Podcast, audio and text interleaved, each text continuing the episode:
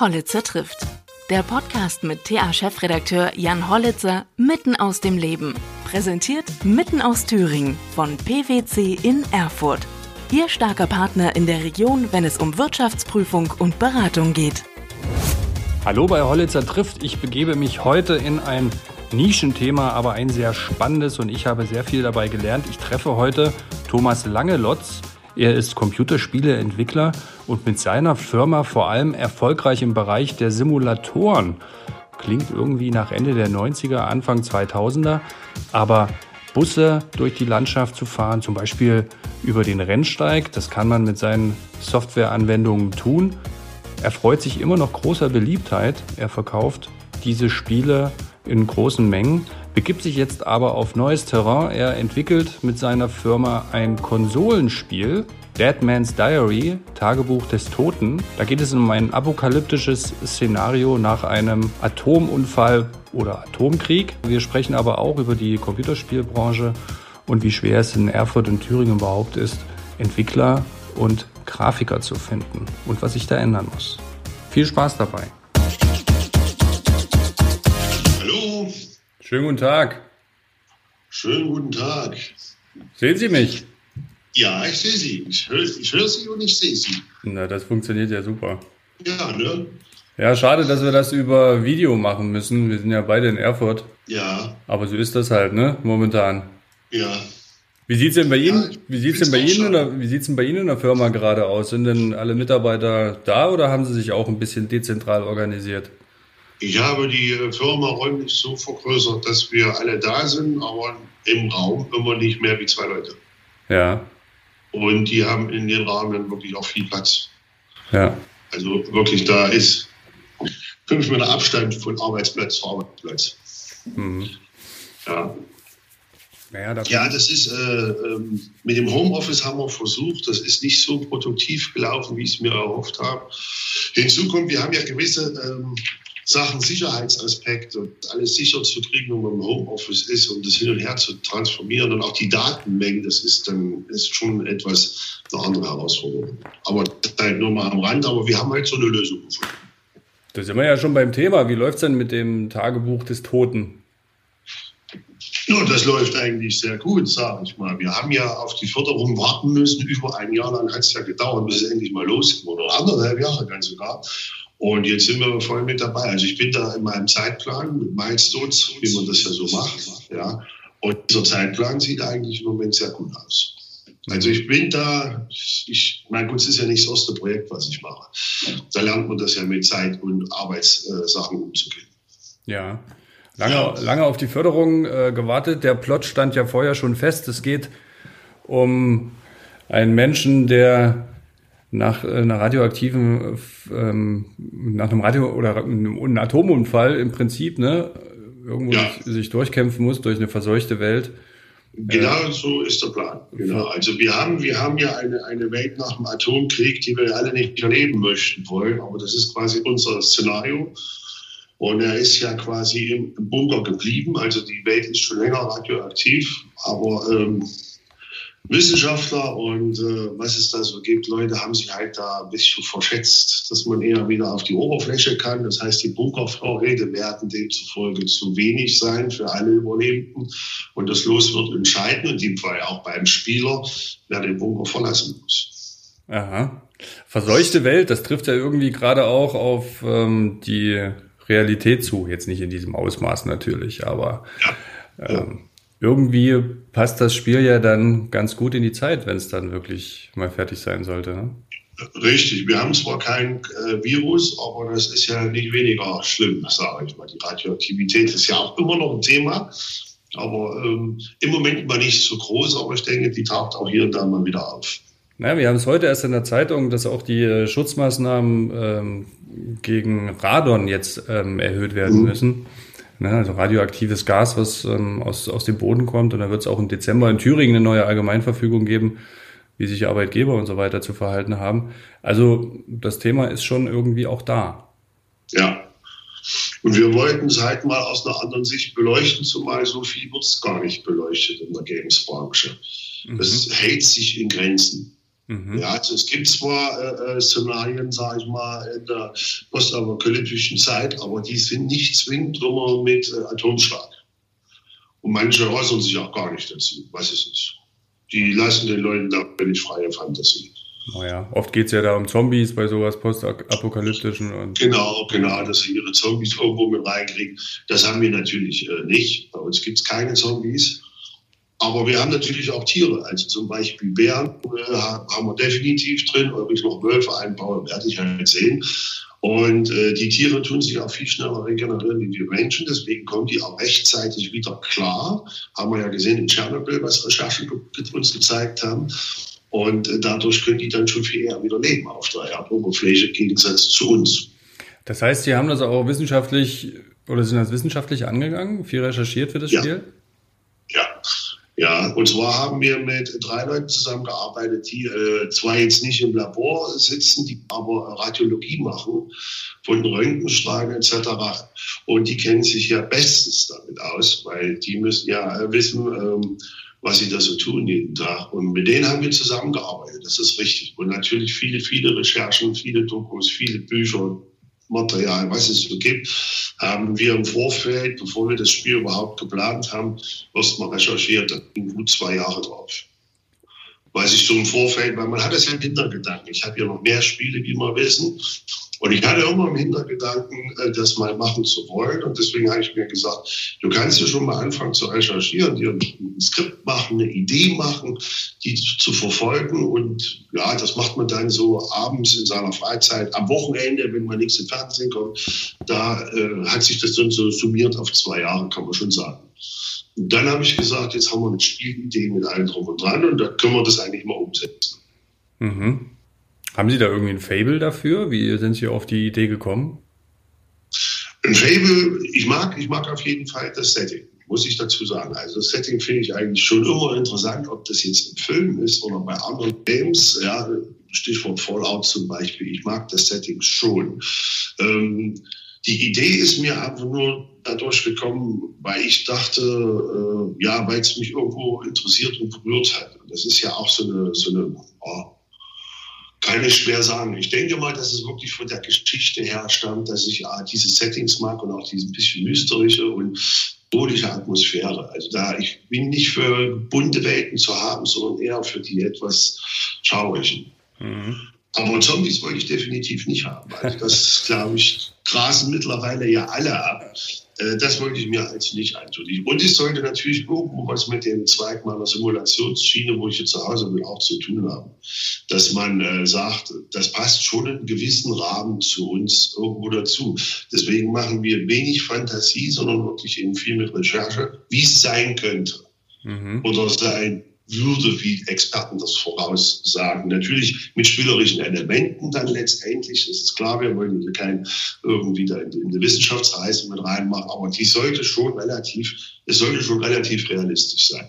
Ja, und Sie betreten ja auch Neuland, weil Sie auf Konsolen jetzt verfügbar sein wollen. Ja. Halt, ne? Also bisher ja, ist das ja, glaube ich, nur auf, ähm, was Sie machen, die Simulation, die Fahrsimulation auf PC, ne? Richtig, die haben wir auch nur auf PC, weil wir Probleme hätten, diese, diese, äh, was wir an Daten brauchen, gerade jetzt sage ich mal bei dem Fernbus-Simulator, würde das wahrscheinlich, so Prognosen mit Leuten, die wir uns unterhalten haben, die Konsole ein bisschen Ahnung haben, gar nicht auf der Konsole funktionieren. Die neue Generation, die ja seit gestern, zumindest was Microsoft geht, auf dem Markt ist, äh, ja, da könnte das funktionieren. Das heißt also, die sind ja jetzt so weit wirklich schon, dass die diese Mengen an Daten wie ein gut gerüsteter PC auch verarbeiten kann. Hm. Da wird es natürlich für uns sehr, sehr interessant, dass wir dann sagen können, wir können die Simulation äh, rüber mitnehmen auf äh, die Konsolen. Und das ist natürlich auch eine Sinn unserer Übung. Mhm. Ja, und da kommt uns das natürlich genau richtig, weil man sollte erstmal mit einem kleinen Projekt anfangen und mit unserem Riesenprojekt, dass man dann sagt, ich mache das mal eben auf Konsole, dann verhärtere ich mich und versteuere ich mich und am Ende geht das alles schief. Das sollte also schon, sage ich mal, mit einem kleinen Projekt, was überschaulich ist, aber so aufgesetzt sein, dass man die Konsole versteht, dass man merkt, hier sind Schwachpunkte, äh, hier sind keine Schwachpunkte, wie geht es mit Physik um, wie gehen die ganzen Schilderberechnungen, wie wird mit diesen ganzen 3D-Objekten da umgegangen. Das müssen wir erstmal ausprobieren. Inwieweit kann ich also eine, eine Konsole wirklich behämmern und befeuern und Details? Die Leute wollen ja wirklich immer zeitgemäße Grafik, das heißt mit vielen Details etc., mhm. hochauflösenden Texturen. Und das ist natürlich eine Herausforderung, weil im Vergleich von der Hardware gegenüber dem PC ist eine Konsole da viel, viel schwächer. Rein theoretisch, rein praktisch wirst die aber auch nicht ein ganzes Betriebssystem mit sich rum. Mhm. Ja, die ist ja völlig frei von dessen, was auf so einem PC im Hintergrund läuft. Deswegen ist das eine sehr interessante Geschichte und deswegen probieren wir das jetzt im kleinen Stil quasi aus. Sie haben sie eben angesprochen, Grafik spielt ja da gerade heutzutage eine ziemlich große Rolle. Ne? Also wenn man sich ja. Weiterentwicklung von Spielen anschaut, dann ja. verändert sich der Plot eigentlich gar nicht so sehr über die Generation, sondern man ist immer bestrebt, da irgendwie die äh, das letzte Blatt am Baum noch irgendwie wedeln zu lassen, damit alles äh, detailgetreu ist. Ist das eine größere Herausforderung für Sie im Gegensatz zu den Simulatoren? Ähm, ich denke, dass es keine größere Herausforderung ist. Wir haben ja unsere Simulatoren auch, sage ich mal, grafisch so angepasst, dass man sagen könnte, äh, das ist schon gegenüber Simulatoren nicht üblich, dass man mit so einer Grafik um die Ecke kommt. Ähm, meine, meine Geschichte oder Denkweise ist aber, dass ich sage, warum sollen die Nischenspieler schlechtere Grafik bekommen, wie die Leute, die sich für Triple E interessieren. Das ist ja nicht fair irgendwo. Deswegen äh, war mein Gedankengang sowieso immer, dass die Grafik, vor allem wir Menschen essen ja mit, ne? Das, mhm. was wir sehen, danach urteilen wir, dass die schon ein wichtiger Punkt ist und auch in Sachen Simulatoren. Wir versuchen natürlich die Grafik auch weiterzuentwickeln mit uns und was natürlich die Manpower hergibt. Man darf nicht vergessen, dass die großen Studios mit vielen, vielen Manpower arbeiten, die ich gar nicht habe. Wir müssen das also auf einen kleinen Rahmen begrenzen und versuchen trotzdem, uns da zu nähern, weil das ist das, was die Community nicht versteht und der User draußen nicht versteht, dass du natürlich mit nur 15 Mann nicht das rausreißen kannst, was wo andere 100, 150, 200 Leute dran haben. Mhm. Geht ja gar nicht. Ne? Und äh, Dennoch sind wir bestrebt wirklich, dass man sagt, das Verhalten der Natur bis hin zum letzten Blatt am Baum, sobald wir die Möglichkeit haben, das so umzusetzen, äh, dann auch in diese Richtung zu gehen. Ja, das ist richtig. Was haben Sie denn für einen Hintergrund, dass Sie irgendwann angefangen haben, Simulatoren oder sich überhaupt mit Computerspielen zu beschäftigen? Oh, das ist äh, schon sehr, sehr lange her. Also mein Hintergrund war ja schon immer, ich bin hier gelernter BMR-Techniker, was es ja heute gar nicht mehr gibt. Und da, das war meine Technikwelt. Da komme ich eigentlich her, das war immer schon toll. Dann kamen irgendwelche Geräte, die nannten sich Computer. Die tauchten auf einmal auf, fand ich auch sehr passend für mich und ich konnte eben mit diesen Computern mitwachsen. Und dann tauchten auch diese ersten Simulationen auf. Ich erinnere an die Microsoft Flugsimulator, mhm. später kam der Zugsimulator. Das war, glaube ich, 1998, wo der auf den Markt kam. Und da hatte ich die Idee, äh, Strecken dort zu bauen. Und so hat mich das dann komplett äh, quasi berührt, weil ich dann tatsächlich Strecken da gebaut habe und habe die dann auch verkauft am Anfang so ein bisschen. Und so ist die Idee dann entstanden, das ist irgendwann mal hauptberuflich zu machen. Und äh, ja, bin ich bei der Simulation geblieben, weil ich finde, die Simulation ist ein sehr interessantes Thema. Es war eine Zeit lang, wirklich jetzt sagen, oder viel eine Nische. Aber man merkt ja, dass sich das so langsam ändert. Die Leute möchten wirklich, oder ich sag mal, die Nische ist schon wesentlich größer geworden, wie sie vor zehn Jahren noch war. Und jetzt natürlich mit der Unterstützung von neuen Microsoft Flugsimulator, den ich wirklich äh, auch sehr gut finde, was sie da abgeliefert haben, äh, wird natürlich das Blatt nochmal gewendet. Es wird nochmal aufgebohrt, es wird dadurch nochmal vergrößert. Und es gibt viele Leute, die haben früher sich an die Modelleisenbahn gesetzt und sind dann Zug gefahren. Heute können sie das in der 3D-Welt machen und das auch noch realistisch. Ja, dann nehme ich doch lieber doch das. So denken da viele. Und ich setze mich hinter die Lok oder fahre mit der Lok, mit der ich gerade Lust habe und eben nicht nur im Kreis, sondern von Bonn nach Frankfurt oder was es da alles gibt. Und das ist natürlich ein Punkt, was die Leute interessiert. Und das ist auch der Punkt, warum äh, Simulationen so langsam aber mehr und mehr von den Leuten auch konsumiert werden. Oder als Kind, wenn man zur Schule fährt, früher mit dem Schulbus gefahren und irgendwann möchte, wo man sich sagt, ich würde jetzt auch gerne mal so einen Bus fahren. Oder so einen großen LKW. Ja, dann nimmt man sich die Simulation und los geht's. Ich, ich finde das ja völlig beeindruckend. Also eine Simulation, denke ich auch, Sie haben es ja gesagt, 98, denkt man wirklich so an die 90er Jahre, Anfang der 2000er wenn man sich das nicht, äh, damit sich nicht beschäftigt oder das weiter verfolgt, denkt man eigentlich, ja, das ist ja äh, ziemlich oldschool, aber Sie verkaufen ja, glaube ich, den, den einen, den Fernbus-Simulator 200.000 Mal. Das ist ja schon ähm, eine Größenordnung. Ja. Aber Ja. Und ähm, warum, warum machen das die Menschen und fahren im Bus oder im Zug? Also ich, ich denke, es gibt da mehrere Gründe. Ein Grund ist natürlich ein Lebenstraum sich zu erfüllen. Wenn man einen Jungen zum Beispiel fragt oder früher gefragt hat, was willst du mal werden, Lokführer, Pilot, Astronaut. Irgend sowas in dieser Preisordnung. Der zweite Grund ist, was Leute sehr gerne simulieren, ist, was sie in ihrem Umfeld sehen. Das heißt, wenn ich zum Beispiel einen Landwirtschaftssimulator nehme, ist deswegen interessant, weil jeder, der aus seiner Stadt rausfährt, spätestens dann aufs Land kommt, sieht diese riesen Geräte mit viel Kraft, mit wahnsinnigem Power, was die unter der Haube haben. Und somit fühlen die, finden die das schon sehr interessant. Wenn man jetzt machen würde, Forstwirtschaftssimulator, wird es schon ein bisschen weniger, weil nicht jeder hat gleich einen Wald vor der Tür. Und so stuft sich das quasi runter. Und so ist das eben mit Bussen. Busse fahren überall rum und LKWs. Deswegen funktionieren die sehr, sehr gut. Und der dritte Punkt ist, Leute wollen mitunter nach einem stressigen Tag einfach nur mal abschalten. Sie setzen sich vor den PC, weil man muss ja jetzt hier wirklich nicht mit Adrenalin rechnen. Ja, wenn man da gesittet Bus fährt oder wie bei einem Zombie-Spiel, wenn ein Zombie-Horde auf mich zukommt, sondern ich habe quasi, ich, ich fahre einfach runter. Ich setze mich dahin, fahre jetzt eine Strecke, da können die alle mich mal gerne haben, kann abschalten, weil auf Arbeit war es wieder stressig, ärgerlich oder ich habe mich über was anderes geärgert, keine Frage.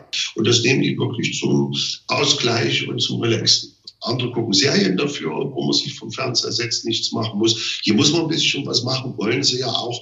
Und deswegen haben wir ja bei den Simulatoren, nicht nur wir, auch die anderen achten drauf, verschiedene Stufen, also von Arcade, für die sagen, ich will wirklich nur ganz einfach fahren, bis hin zu denen, na, ich hätte schon ein bisschen mehr gerne simuliert, Türen selber auf und zugemacht und die Fahrgäste abkassiert. Deswegen gibt es da auch mehrere Stufen. Auch bei Microsoft Flugsimulator ist es auch wieder so, vom einfachen Piloten, der einfach sein Urlaubsziel mal nachfliegen kann, wo ein Urlaub hingeflogen ist, eben bis hin zum Expertenmodus, die wirklich alles einstellen müssen, eine Checkliste dran. Und das machen die Leute einfach, um Erlebnisse nachzustellen oder um eben ihren Alltag äh, ein bisschen zu relaxen. Also das ist, äh, hört man oft, dass das die Reaktion ist, warum man Simulatoren spielt. Was ist das für eine Zielgruppe? Ist die eher älter? Nein, Nein, also wir haben, äh, ich würde sagen, die Zielgruppe ist erstmal am Anfang sind es junge Menschen, wir können schon sagen, ab acht bis zehn Jahren ist da das Interesse, geht ungefähr bis 16, 17, dann kommt die dritte die Spiele, dann nehmen sie also uns die weg und so ab 35 tauchen die wieder auf. Mhm. Und das ist aber dann noch oben hin, ja, keine Grenze. Mhm. Ja, ich habe mal so ein bisschen durchgeguckt durchs Portfolio. Ähm, man kann ja auch durch Erfurt fahren zum Beispiel oder äh, es gibt einen Rennsteig, äh, kann man ja auch ja. fahren. Das ist ja dann wirklich interessant, also da, wo ich dann auch überlege, ähm, da könnte man ja sich eigentlich mal so aus äh, Busperspektive oder überhaupt mal so ein paar bekannte Strecken an, anschauen und äh, gucken, wie ihr das umgesetzt habt, grafisch. Ja.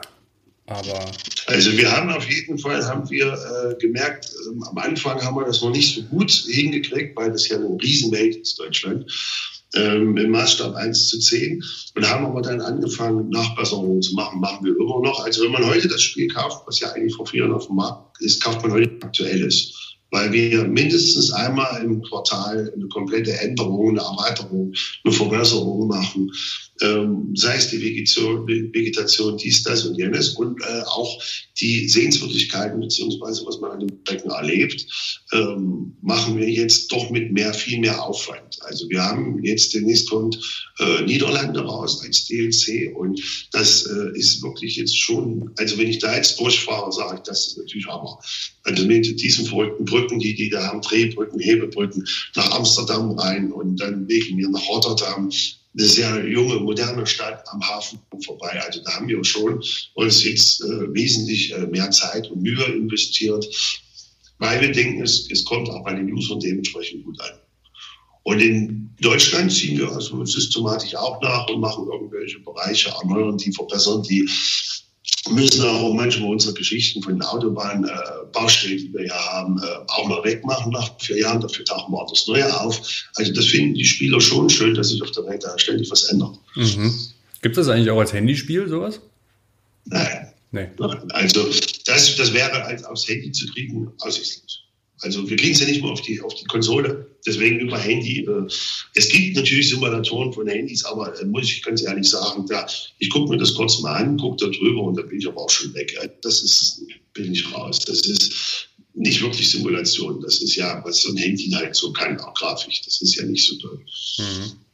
Ja, also die Performance, die wir im Hintergrund brauchen, damit das so funktioniert, wie wir uns das vorstellen, die muss schon, ähm, da muss schon ein bisschen was äh, Stärkeres laufen. Gerade ja auch vom Festplattenspeicher. Ja, Sie haben den Punkt Entspannung angesprochen. Früher waren Sie DJ. Heißt das, nach so, ja. einer, nach so einer ordentlichen Clubnacht haben Sie dann erstmal ein Flugzeug geflogen oder einen Bus gefahren? Nein, natürlich nicht. Das hat er nicht gemacht. Ich bin dann meistens erst mal nach Hause gefahren, weil ich habe ja deutschlandweit quasi aufgelegt. Ich bin also nach Hause gefahren, habe mich hingelegt bis um zwölf oder um eins. Da klingelte nämlich der Postbote. Ich bin ja um sechs, um acht aus Zeit gewesen. Er hatte die nächsten Platten unter den Arm. Die hört man sich an und dann fährt man zum nächsten Event wieder raus. Äh, so war das damals gewesen. Hat aber viel Spaß gemacht. Ich hatte dann nur immer Zeit, mich für PC und eine Sachen zu konzentrieren. Das war dann so Sonntag, Montag, Dienstag dann ging es wieder los. Mhm. Und äh, mit Entspannung war da nicht so viel. Nein. Aber die Musik mache ich ja heute noch über unsere zwei Radiosender, die wir in den Fernbus hier ursprünglich eingebaut haben. Das war der Grundgedanke dafür. Kommt aber mittlerweile so gut an, dass die Leute also uns A auch mitnehmen, wenn sie mal nicht spielen, weil sie wissen, ich kann das Radio hören über sämtliche Portale, über das Handy, über Alexa, über, mhm. äh, äh, wie heißt das hier, äh, Magenta TV zum Beispiel, sind wir sehr stolz drauf, dass wir da mit drinnen sind. Und das ist eine schöne Sache. Und damit kann ich auch zu den Leuten sagen, wir machen ja auch am Ende für euch Unterhaltung irgendwo. Ein Spiel ist ja auch Unterhaltung. Wir machen also für euch Unterhaltung. Und so vergesst ihr uns nicht, auch wenn er jetzt nicht unbedingt spielt, dann hört er Musik. Das ist ja auch okay. Was war denn, Und das wird was, sehr gut konsumiert. Ja, was war denn Ihr Kampfname früher? DJ? Ich hatte eigentlich keinen. Ich habe mich einfach nur Michael Thomas genannt, weil das früher nicht keinen interessiert hat. Aha. Weil da ging es ja eher darum, was machen wir für Partys. Also die Geschäftsleitungen, mit denen ich ja nichts zu tun hatte. Ich war ja, wurde ja immer nur eingekauft. Ähm, ja, wir machen 99 Cent Party dafür, 99 Cent Party dafür, 99 Cent Party dafür. Ich fand es teilweise sehr einfallslos, aber DJ-Namen hat keinen interessiert. So wie heute mhm. gab es nicht. Das war wurscht, was da drauf Also auf die Flyer waren eher auf die Partys immer ausgerichtet und die Mottos, als äh, dass man da gesagt hat, wer da eigentlich auflegt. Ja. Also das ging uns aber allen so, es sei denn, man war jetzt eine ganz große, richtige große Nummer, klar, aber ansonsten sind wir da alle außen vor gewesen. Und Thüringen weit auch hier äh, aufgelegt? Ja. So Fabrik, die es ja auch nicht mehr gibt? Oder Smet? Richtig. Oder wir hatten ja noch Fein Lollipop hatten wir noch gehabt. Ja, genau. genau. Richtig. Und äh, Sockenschuss und C1, Aha. Chris Corner. Ja. Aber äh, das ist ja nun alles vorbei. Ne? Ja. Leider. Und die Leute konsumieren auch nicht mehr so viel Diskotheken. Warum, weiß ich nicht. Also ähm, die jungen Leute haben gar nicht mehr so die Ambition. Die gehen zu Konzerten, zu Veranstaltungen, ja. Aber so Diskotheken groß, deswegen machen die auch systematisch alle zu, weil das für Erfurt reicht eine Diskothek wahrscheinlich oder zwei im Schluss. Mhm.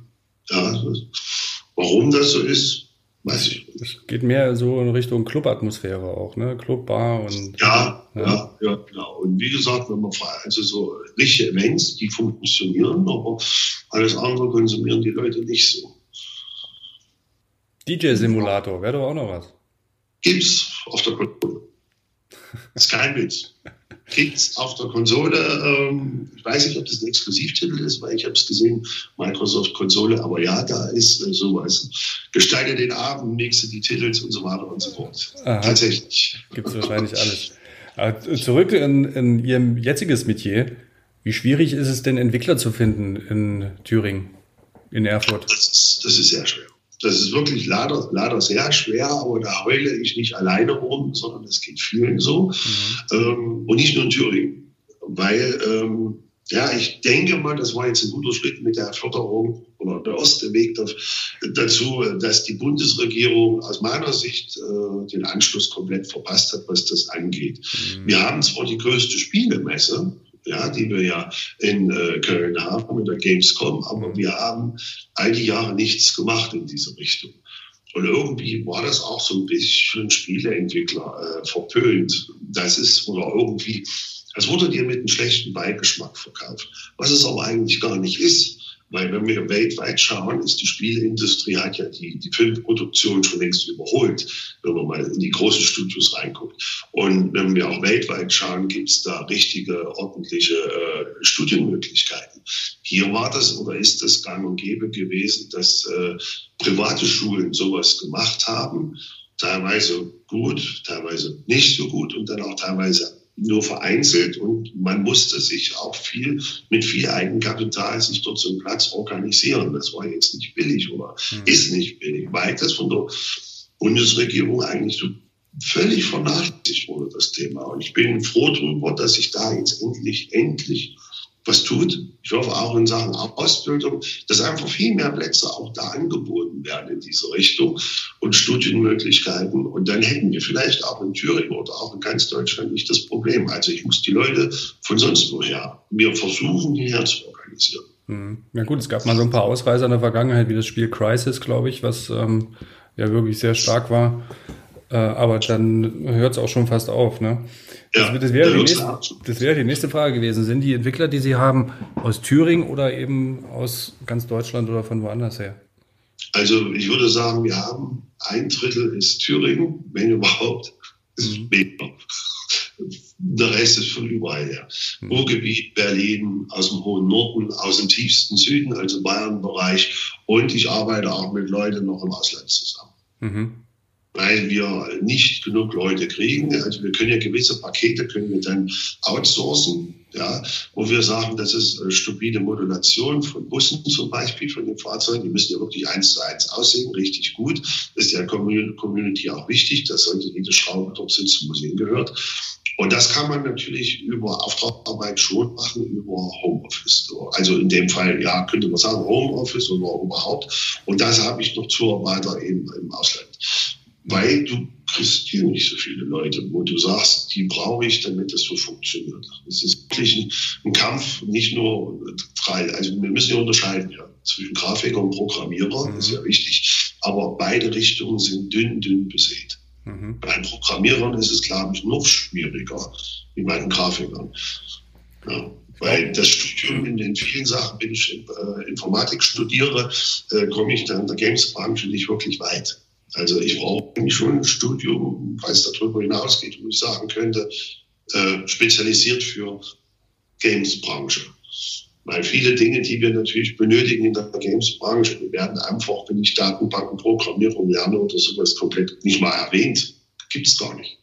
Mhm. Und das ist eigentlich dann äh, nicht gerade förderlich für uns. Also es wäre schön, wenn sich da diesbezüglich ein bisschen mehr tut, aber ich bin da guter Dinge. Wir sind zwar langsam in Deutschland, aber vielleicht geht es ja doch irgendwann, dass das mal in die Richtung mehr angeboten wird. Gehen Sie da besondere Wege in der Mitarbeitergewinnung? Also bieten Sie was Besonderes?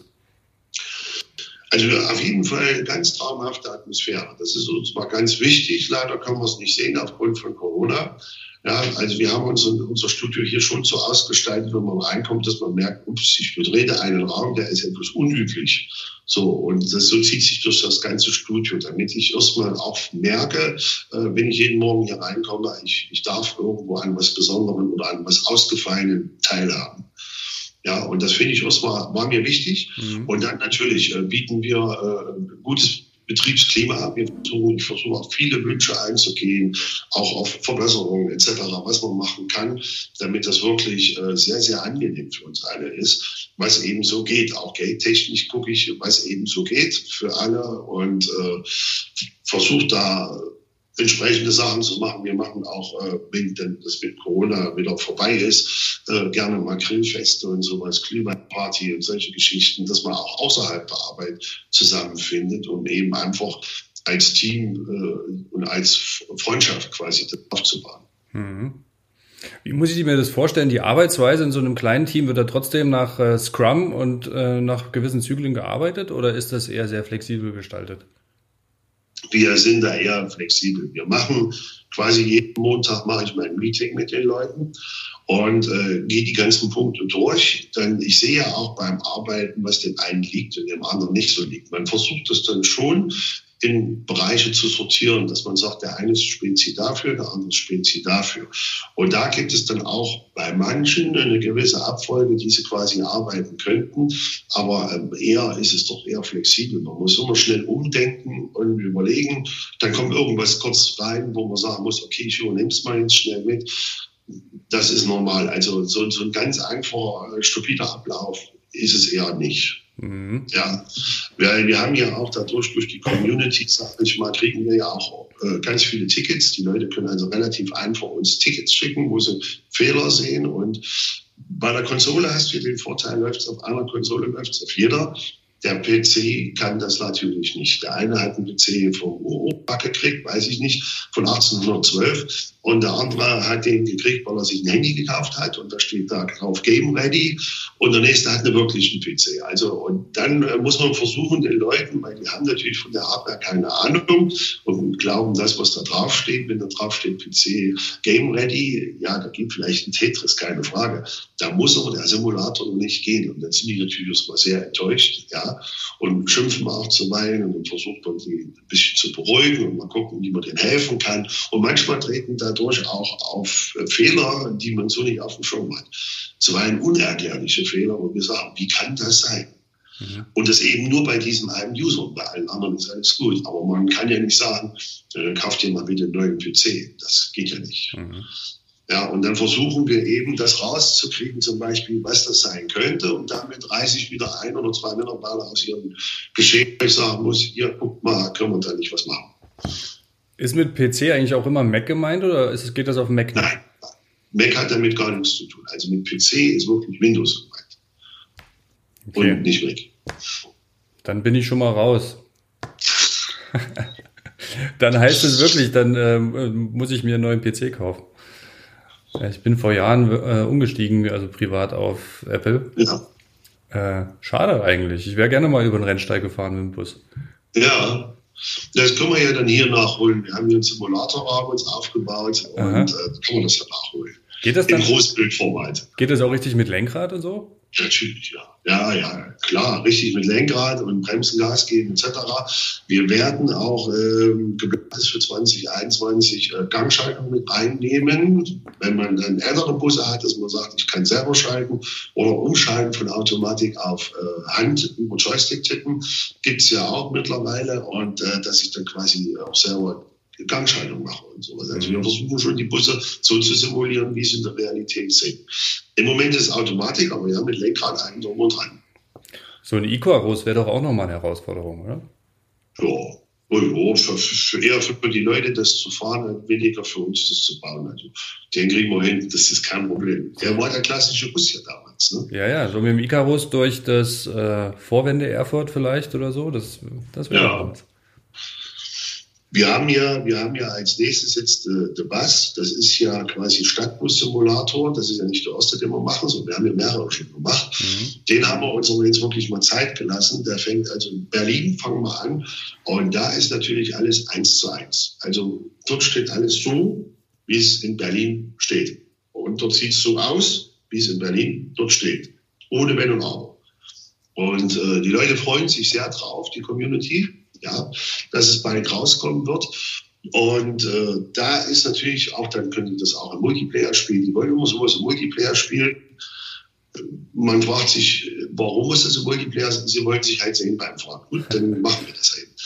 Ja, ist so, ist, ist wirklich, das ist, das ist dann wieder die jüngere Gesellschaft. Die wollen das gerne mit Multiplayer spielen, die wollen da äh, in die Zentrale hinlaufen, wenn sie Schichtdienst haben oder Beginn haben, kriegen ihr Fahrplan, ihr Bus zugewiesen, den rüsten sie auf und dann fahren sie los. Mhm. Das ist wichtig. Also die wollen das richtig so nachspielen. Können Sie da auf vorhandene Daten äh, zurückgreifen, wie zum Beispiel Google 3D ist ja auch relativ gut, oder müssen Sie dann Berlin komplett nachbauen? Muss ich nachbauen. Also erstens kann ich mit denen, könnte ich mit denen, darf ich die Daten nicht nutzen, sowieso. Mhm. Ja, müsste man mit Google reden und B ist es für uns zu ungenau alles. Also wir brauchen das schon. Wir machen ja jeden Fenster-Sims, jeden Fenstersturz wird damit eingebaut in die Häuser, damit das ja auch so aussieht, wie es aussehen muss. Ja. Und das bringt ja Google nicht mit. Das ist ja Tapete, was die haben. Aber das dauert ja äh, ewig, oder? Also jeden Fenster-Sims in Berlin nachzubauen? Wir haben schon eine gewisse Erfahrung, damit wir natürlich das alles so hinkriegen. Aber ja, natürlich, das äh, dauert seine Zeit, dass man das so hat. Also, und die haben ja wirklich verrückte Gebäude, wenn man da so lang geht in Berlin. Also wir fahren ja jetzt erstmal in, in der ersten Instanz vom Alexanderplatz aus noch zum Tegel-Flughafen. Und äh, da kommt an sich Gebäuden vorbei, da hat sich ja die Architektur wieder ausgetobt. Mhm. Dann muss man das auch so bauen. Also es muss so aussehen. Mhm. Und so haben wir es auch gemacht. Wie, wie lange braucht man, braucht man so für ein Haus, meinetwegen äh, fünfstöckig? Das kommt darauf an, was es für ein Haus ist. Das kann man so pauschal nicht sagen. Ja. Also äh, das hat man wirklich in der Anfangsfamilienhaus, sage ich mal, wenn es jetzt nicht Gründerzeit ist, sage ich mal, sondern so was in der DDR gebaut wurde, dann macht man in zwei, drei Stunden. Naja, Bei der Gründerzeit sieht es schon wieder anders aus. Aber das summiert sich ja dann wirklich. Also dann, für so ein Spiel brauchen Sie dann zwei Jahre, oder? Mhm. Also wir haben für den Berlin-Bereich, kommen ja noch mehr Linien dazu. Das weiß ja die Community so noch nicht, aber kommt halt dazu. Da haben wir vom, vom, vom Grafischen her vier Jahre dran gearbeitet. Und jeder Gully liegt dort, wo jeder Gully ist. Punkt. Aha. Auf der Straße. Also ja, genau so haben wir das auch gemacht, aber so sieht es eben leider jetzt auch aus. Also nicht leider, sondern es sieht wirklich sehr, sehr, sehr realistisch aus. Wäre schade, wenn dann direkt nach ähm, Rauskommen, Veröffentlichung des Spiels gleich ein Haus wieder abgerissen wird in exponierter Position. Sowas, sowas gibt es, aber das sehen wir ganz gelassen. Weil von der Sache her, wir, weiß, wir wissen ja nicht, wie lange der Tegel zum Beispiel noch aufhat. Weil sie haben es ja dann doch geschafft, ihren anderen Flughafen zu starten in Berlin. Ähm, der Tegel soll ja irgendwann geschlossen werden. Wir werden den Tegel natürlich dann nicht rausreißen. Wir werden das weiterhin als äh, Anfahrtspunkt lassen. Na, der ist ja jetzt, äh, die letzte Maschine ist ja abgehoben, soweit ich weiß. Ja. Ist ja schon durch. Ja. Die wollen ihn ja dann stilllegen. Aber bei uns ist er erstmal nicht stillgelegt, weil das wäre Quatsch. Wir haben da viel Liebe reingesteckt in diesen wahnsinnigen Flughafen und äh, deswegen bleibt er auch. Ich glaube, das könnte sogar ein USP werden. Äh, es hängen ja doch sehr viele an Tegel. Tegel ist vielen ja. Leuten ans Herz gewachsen. Irgendwo schon, ja. Also mit der Vergangenheit haben die Spieler jetzt kein Problem. Hauptsache, es ist realistisch und passt wegen mir auch zu der Zeit. Sicherlich der eine oder andere wird sagen, Tegel gibt es nicht mehr, aber dann wird man, wird er selber schon von der Community zu bekommen, zu hören, zu bekommen, da fahren wir nicht hin. Hm.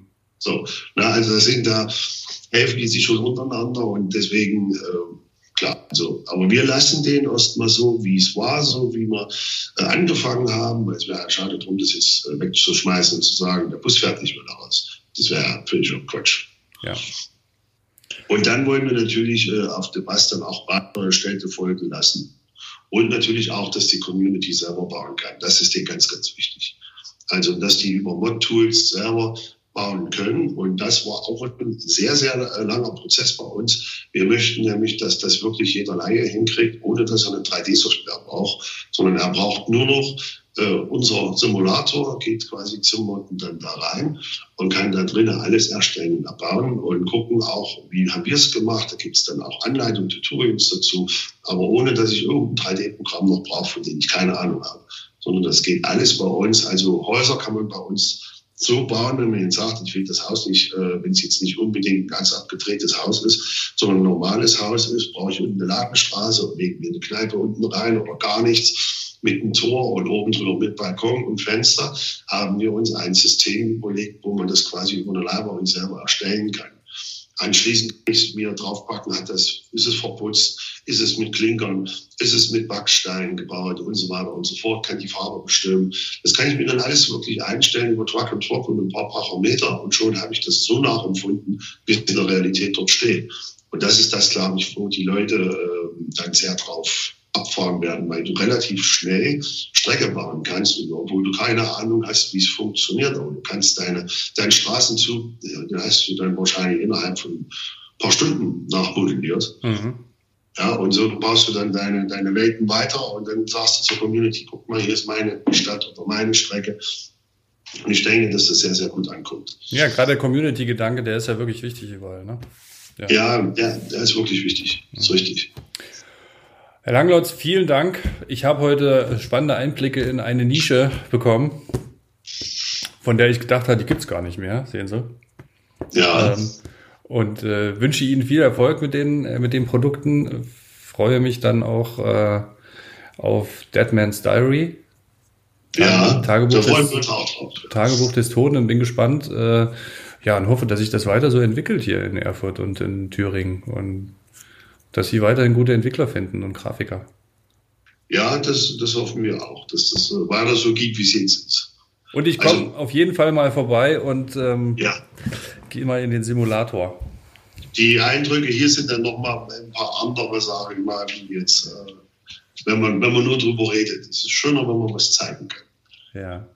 Ja, und das ist dann nochmal was anderes. Gut, ja, wenn diese Phase der Kontaktbeschränkung dann irgendwann mal durch ist und äh, wir vielleicht auf sicheren Faden unterwegs sind, dann sehen wir uns mal persönlich. Ich denke ja, das kriegen wir. Ich denke, nächsten Sommer sieht alles schon wesentlich äh, relaxter aus. Hoffen, ich hoffen wir es. Ja, wir hoffen das. Ich, ich denke ja. Das wird, wird werden. Vielen Dank. Ich danke auch, auf jeden Fall. Ja, und eine gute Zeit bis äh, zu unserem Treffen.